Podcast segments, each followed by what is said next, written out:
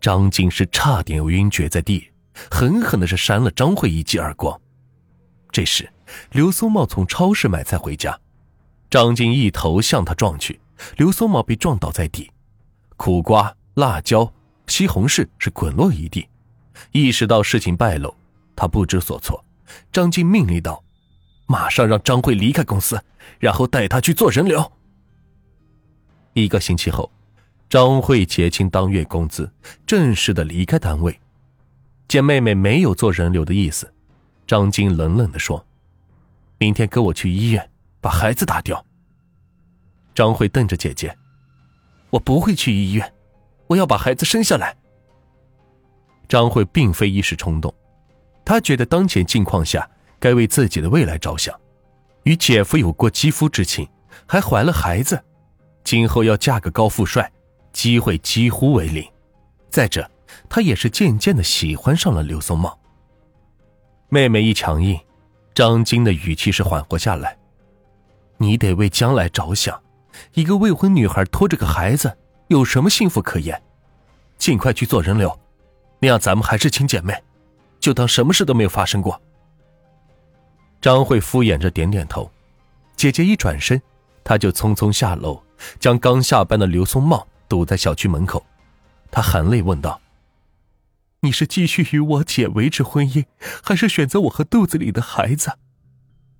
平心而论，张慧不仅比姐姐年轻，学历比姐姐高，而且性格也比姐姐开朗随和。刘松茂挠挠头皮，只要你姐同意离婚，我就和你结婚。有了这句话，张慧的心里是有底了。第二天上午，张慧跪在张静的面前哀求：“姐，你和松茂离婚吧，看在亲姐妹的份上，你给我和肚子里的孩子一条生路吧。”妹妹公然向亲姐姐逼宫。张晶端起茶水泼在她的脸上，“你滚！我再也不想见到你。”张慧冷漠的看了张晶一眼，“我最后叫你一声姐，从此咱们形同陌路。”离开姐姐家，张慧在外面租了一套一居室。刘松茂是隔三差五与七妹幽会，在这场亲情的较量中，张晶受伤最深，短短半个月。他瘦了十二斤，万般无奈，张晶想到了昔日情敌朱婷婷，决定不惜任何代价与她联手对付妹妹。张晶将朱婷婷约到公园，有个女人怀上了我丈夫的孩子，你想办法让她做流产，我先给你五万定金，事成之后再付你十万。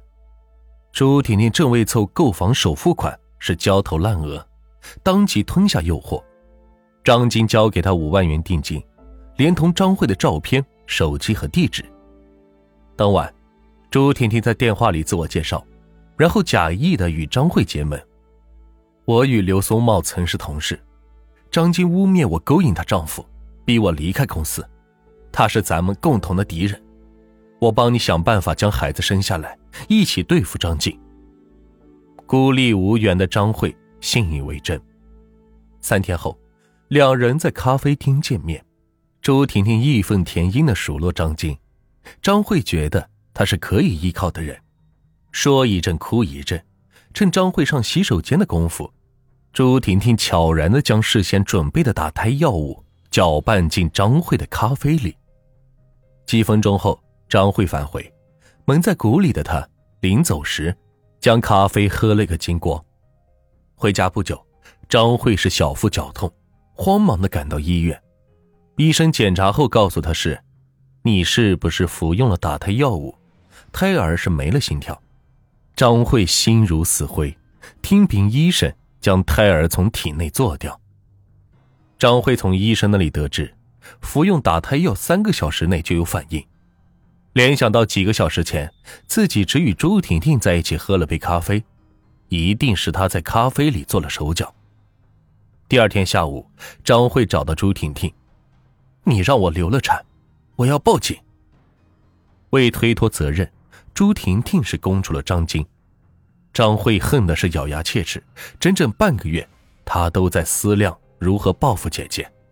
一天，他偶然想到姐姐以前关节痛时，经常吃秋水仙碱。在大学学化工的他知道，这种药物一旦过量，就会有生命危险。张慧有了主意。八月十三日中午，张慧趁姐姐家里没人，用钥匙悄悄地打开家门，将十克秋水仙碱倒入了姐姐的保温茶杯里。傍晚下班，张晶习惯性的倒水喝。秋水仙碱是无色无味，他根本是没有发觉。第二天，张晶是头昏眼花，浑身乏力。刘思茂赶紧将他送往医院。医生诊断后，凝重的告诉他们，张晶体内的秋水仙碱严重超标，幸亏救送及时，否则就会心衰身亡。一定是有人陷害自己。八月十六日，张晶向东城公安分局报警。警方梳理张晶的社会关系后，调取社区监控，很快的将目标锁定为张慧。第二天，张慧被抓获归案。姐妹情深，亲情撕裂，令人扼腕。本案中，最该接受谴责的是姐夫刘松茂，他让七妹怀上自己的孩子，违背道德和人伦，令人不齿。他是这起家庭悲剧的始作俑者。姐姐张晶也该反思，妹妹与姐夫属姻亲，没有血缘关系，走得太近容易擦枪走火。当妹妹怀上丈夫的孩子时，张晶的处理方式如果不是这么简单粗暴，事情也不会发生到这一步。与此同时，还要谴责的是妹妹张慧，为了钓金龟婿嫁高富帅，她不惜逼宫姐姐，将姐妹情谊。是践踏的一地鸡毛，这种爱情观，最终是害人害己呀。